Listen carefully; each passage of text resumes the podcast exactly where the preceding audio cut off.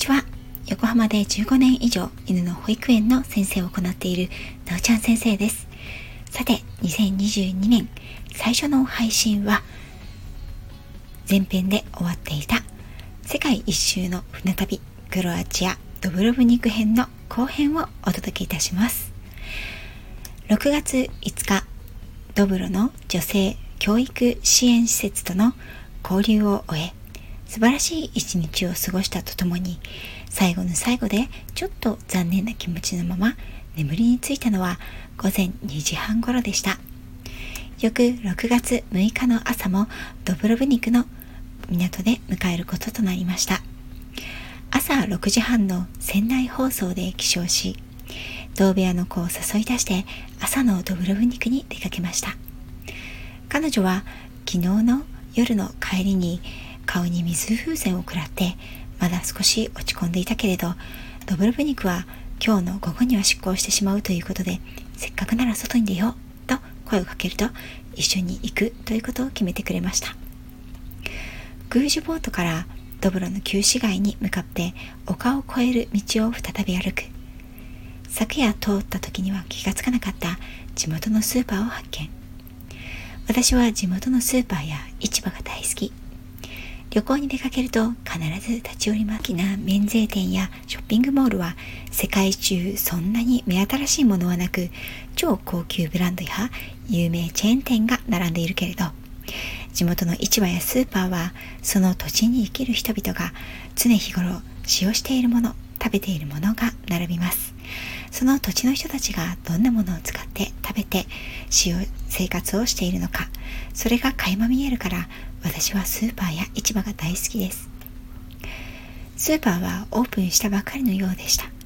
朝食用にヨーグルトドリンクとスライスチーズを買いました。チーズを買ったのは昨日メアリーさんのお宅でいただいたチーズがとても美味しかったから。ヨーロッパの国々は乳製品が安くて美味しいですから日本ではそこまで手が伸びない私も旅行に行くと積極的に取るようにしていました。入江沿いに賑やかな朝市を発見。人だかりを見つけそちらにも足を向けてみる。地元のおじさんやおばさん子連れのお母さん元気な子供たちのざわめきに自然と私たちの気分も楽しくなってきた。インゲンやトマト色とりどりの立派な野菜たち。チェリーやプラムなどのさまざまなフルーツが華やかに売られている。桃とチェリーをお互い拙い英語で取り交わしながらおじさんから買いました。旧市街に向かう道すがら小さな焼きたてのパン屋さんを発見。そのパン屋さんかを見つける前から私たちの焼きたてパンセンサーが発動しん？なんかいい匂いしない？もしかしてパンを焼いてる匂いじゃない？と犬よろしく嗅覚を頼りにパン屋さんを発見しました。温かなぬくもりを感じられる小さなパン屋さんに恐る恐る足を踏み入れてみると焼きたてのパンたちが並んでいました。私はねじりパンとチョコの入ったパン。友達はチョコのパンとデニッシュを買いました。まだほかほかと温かく湯気が出ているパンを紙袋に入れてもらいお店の外に出るのももどかしく冷めないうちにと頬張ってみる。その温かさ柔らかさ生地の甘さ適度な弾力豊かなパンの香りに目が覚めました。なんて美味しいんだろう。私はこの旅で気候地ごとにコーヒーやお茶を持ち帰る。というミッションを立てていましたがそれと同時に各気候地ごとのパンを食べるあわよくば持ち帰るということをもう一つのミッションにしていました。パンは船内でも好きな人が多くパン好き集まれというサークルに私は入っていたので寄港地でパンを買って翌日の公開時にそのパンをみんなで持ち寄って食べるっていうサークルなんですがそういったことを楽しんでいたんです。パンは世界中で古くから食べられている主食の一つであり保存も効くし持ち歩きもできる万能食なので国の数だけパン文化があるのは当然のこと。それをぜひ世界中で食べ比べてみたいと思ったんでした。各地のパン屋さんやスーパーでパンを買ったりし食べたりしましたがドブロブニクの朝に食べたこの焼きたてのパンはこの船旅の中でも最も記憶に残る美味しさでした。空腹で焼きたてということもあったでしょう。ドブロの美しい景色と朝の凛とした雰囲気も手伝ってくれたことでしょう。このパン屋さんに至る旧市街の道は片側に海をな海を眺め片側に山を背負った民家を通り過ぎながら続いています。私たちは港を見下ろす丘の中腹近くにあったベンチに腰掛け海を見ながら焼きたてパンプラムとチェリーチーズヨーグルトドリンクで朝食をとったのでした。そしてそれは20年後の今にも記憶に残る素晴らしい朝食になったのでした。本当はコーヒーが欲しかったねと言いながら一休みをしてさらに旧市街を目指し丘を越える道を登っていきます。どんどん登っていくと不意に旧市街の城壁に突き当たった。旧市街の城壁をくぐると街の雰囲気はガラリと変わります。前の日も感じた異世界に迷い込んだような感覚に任せて旧市街の散策を始めた。朝のしんとした雰囲気と人気のなさがさらに私たちを物語の主人公になったような気分にさせました。私たちは丘を越えて高台にある城壁の方から旧市街に入ったので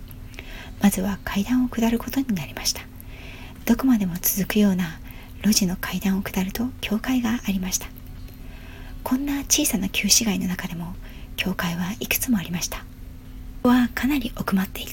観光客もまだまばら。内部への入り口が開いていたので私たちはそっと中に入りました。セントニコラウス教会という名前のようでした。目に飛び込んできたのは素晴らしく美しい彩色の彫刻や正面の祭壇の真上を彩る宗教画それらは天高くある窓から差し込む柔らかい朝の光に照らされて性質と神聖さを醸し出してくれました。聖なる場所というものは宗教関係なく流れている空気が違うような気がする。教会内にはどれもおらず何も言われていないけれど声を出すのがはばかられるような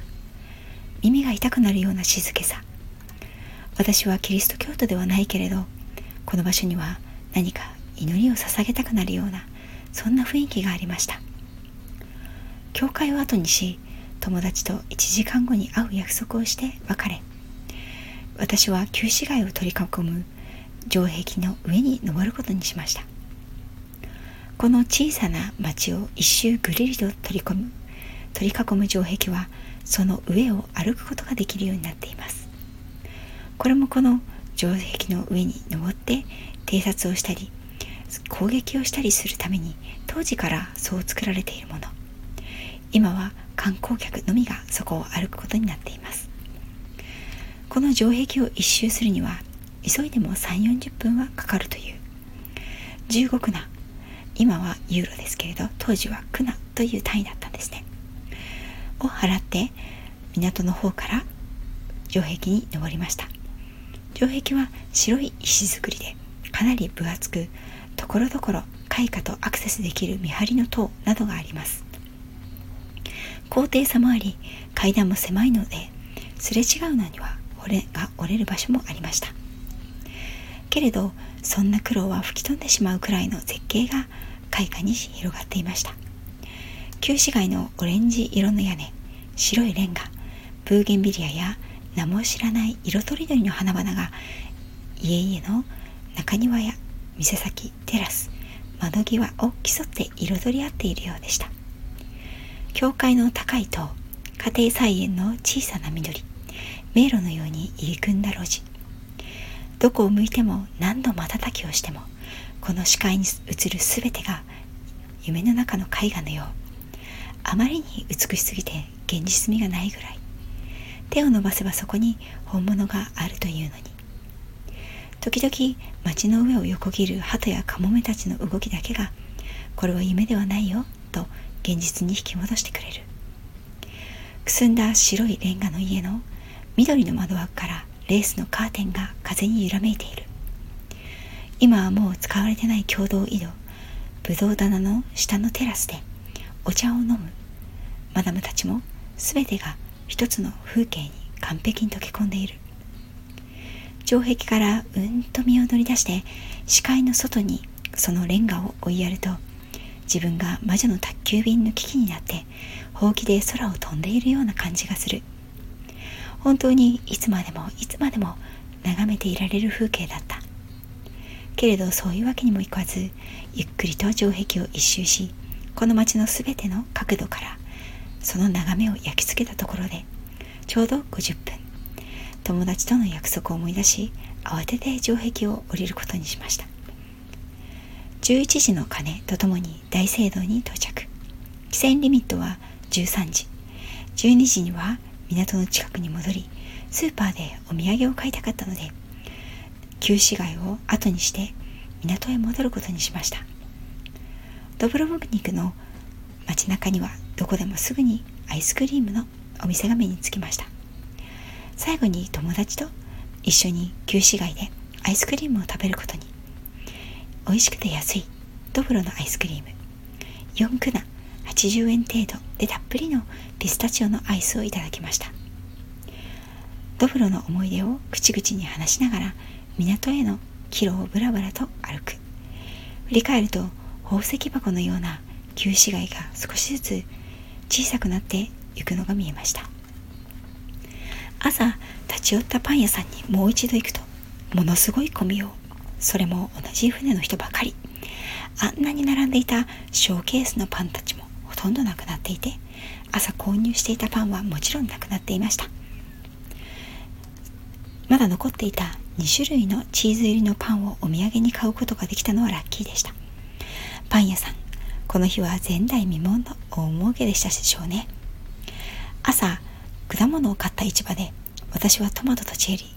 いちごをそれぞれ 500g ずつ買いました。どれも 1kg で18クナ約300円というから安さに驚いてしまいます。船旅ではスナックや軽食は食事以外いつでも常備していたから食べられてるけどフレッシュな野菜やフルーツは各気候地でゲットする以外は食べられません。みんながフルーツを買うのもよくわかります。さらに近くのスーパーへ。こちらも船に乗る前のピースボート客でごった返していました。ワインを3本ミニボトルを2本。お菓子レトルトのスープ。ブラックリゾットの素。ウインナーの缶詰。スライスチーズを購入しました。行きと反対に身重になってヒーヒー言いながら船に戻ったのは規制リミット6分前。部屋に戻ってさっき買ったパンとチーズトマトチェリー桃いちごそしてベトナムコーヒーを入れて部屋のみんなでランチをしました。それぞれのドブロブ肉での思い出を語り合いながら楽しく美味しいランチを食べていると間もなく出港時間になりました。食べる手を止めてみんなでドブロブ肉にさよならすべくデッキへ向かいます。ドブロブ肉の美しい街並みがだんだんだんだん山と海の間に溶けて消えていく。さよならクロアチア。さよならアドリア海の真珠ドブロブニク。10年前まで内戦で徹底的に破壊されたとは思えないほど美しい夢のような街。そこに住む温かも温かくも強い女性たち。ドブロブニクは私にとって忘れられない土地の一つになりました。またいつか訪れることができたらいいなと思う町の一つです。私たちはそうしてクロアチアをあだにしました。今回も最後まで聞いていただきありがとうございました。次回はリビアイスラム教の謎謎に包まれた国です。実はリビアに上陸する前厳格なイスラム教の国ということで私たち特に女性は肌を露出してはいけないとか男性と一緒に組んで歩かなければいけないとか女性同士で歩くこともしくは女性一人で歩くことは禁止などいろいろな事前情報を得ていました。